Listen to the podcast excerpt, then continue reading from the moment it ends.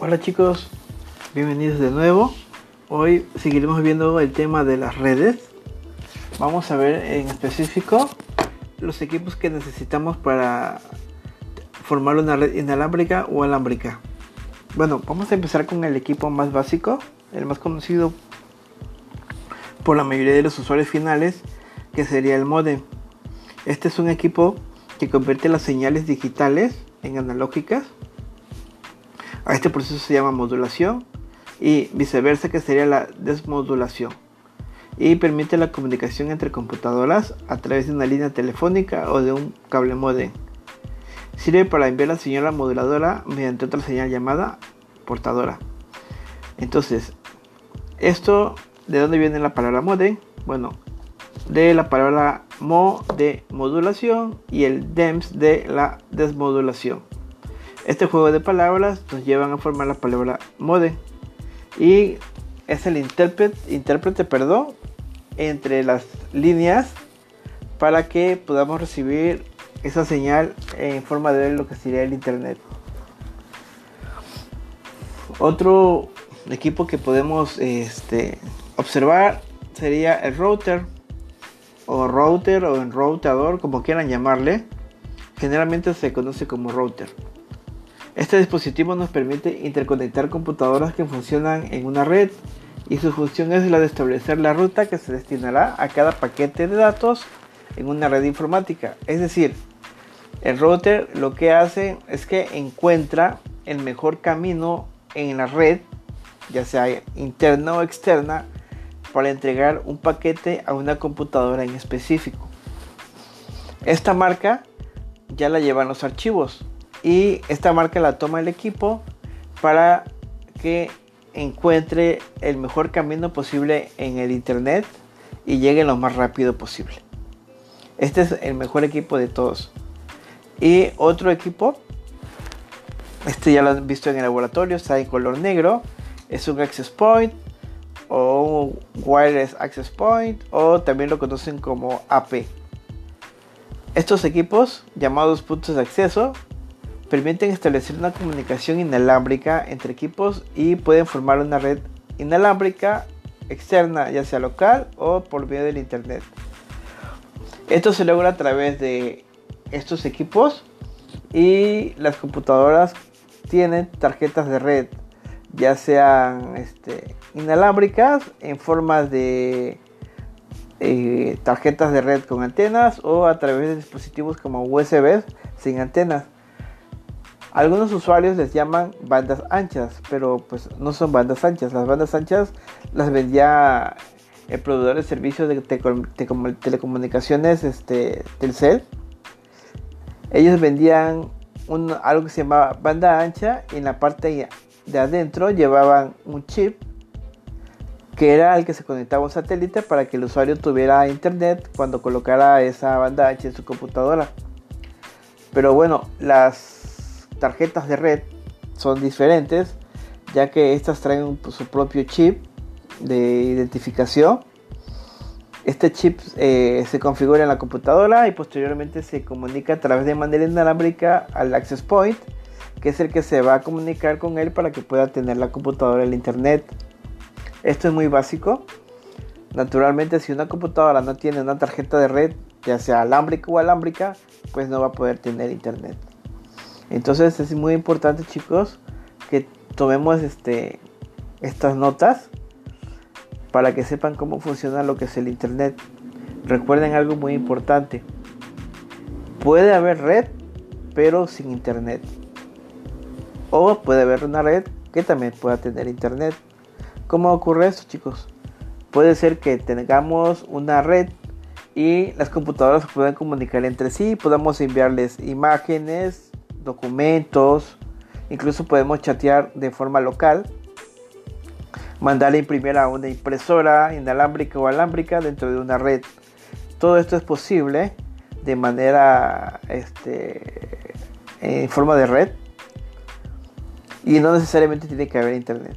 Ahora, si a nuestra red, con todo lo que les he mencionado, le agregamos un equipo de comunicaciones como un modem, entonces esta red ahora sí podrá tener internet, pero necesitamos también equipar a las demás computadoras con tarjetas de red para que entonces estas computadoras que ya están conectadas a una red también puedan tener internet. Entonces, resumiendo esta parte, puede haber red, no, pero no siempre internet. Puede haber red con internet. Y cuando falla el internet, puede entonces que sea una red sin internet, pero eso no significa que nuestra red deje de funcionar. Seguiremos mandando archivos, imágenes, chatear de forma local, mandar a imprimir. Lo único que no podremos tener es el acceso al internet. Esto no podemos olvidarlo, chicos. Ahora, no es fácil eh, para el, usuario a veces lidiar con estos términos, pero sí es importante conocer más que nada el principio por el cual trabaja para que sepamos de inmediato cuando ocurre un problema cuál sería el panorama general y determinar más o menos cuáles son las fallas más generales y entonces no desesperarnos en el sentido de que ya no tengo internet y ahora qué voy a hacer, está muy lento, etcétera. No, o sea, tenemos que saber el fallo. Eh, nosotros ya no tanto como usuarios finales, nosotros lo sabemos ya un poco más. Bueno, ustedes ya este, conocen un poquito más y saben cuál sería la falla y podrían orientar a otras personas. Ahora, en relación a los últimos videos, bueno, más que nada el último video de lo que son las herramientas colaborativas, chicos, estoy viendo hacer un boom en el manejo por equipos de las personas para trabajar a distancia. También en lo que es la eh, aplicación del Office, el, el Office trae una opción igual como en el Google Drive para trabajar de manera remota y colaborativa. Simplemente que la mayoría de los usuarios finales no aprovechan esta opción. Generalmente es utilizada más en las empresas. Hay muchas, muchos documentos que se pueden compartir, Excel, PowerPoint, en una aplicación que se llama Microsoft Teams, por ejemplo. Esta permite compartir archivos entre usuarios naturalmente que tengan la misma aplicación y entonces todas las personas pueden editar al mismo tiempo un documento. No solamente en Google Drive, les comento también en el Office. Específicamente en las últimas versiones y muy muy así muy marcado en la opción del Office 365. Esta nos permite hacer esto. Incluso si se han dado cuenta en lo que es el, el modo, el Office ya viene gratis para que ustedes puedan editar documentos ahí a través de una red. Si se dan cuenta, cuando a veces les falla su Word en la computadora, pues pueden utilizar el LED modo y sin ningún problema, sin ningún tipo de contraseña específico ni nada. Tienen una opción libre para trabajar y también tienen la opción para poder trabajar en equipos. Entonces, esto es muy importante chicos.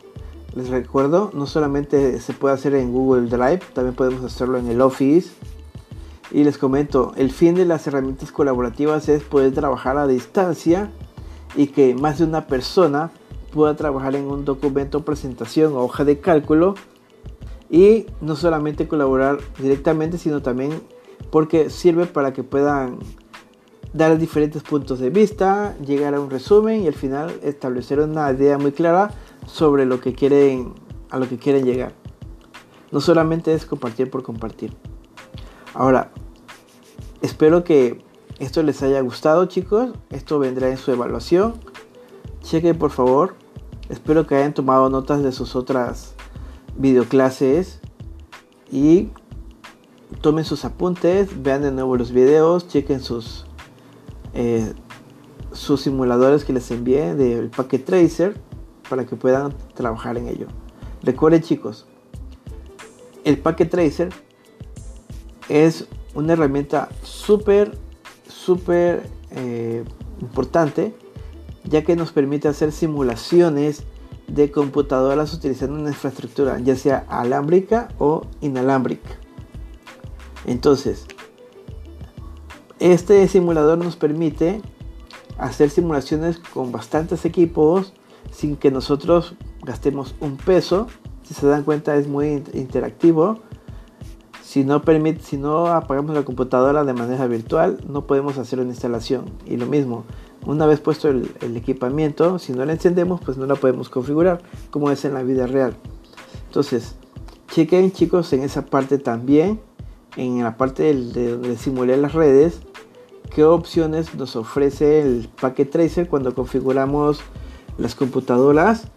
Eh, cuáles son las opciones que nos permite un router inalámbrico configurar, por ejemplo, en qué parte se configura la parte de inalámbrico, la parte del filtrado MAC, eh, donde podemos poner las cómo podemos poner o etiquetar las computadoras escribiéndole su dirección IP, su dirección MAC.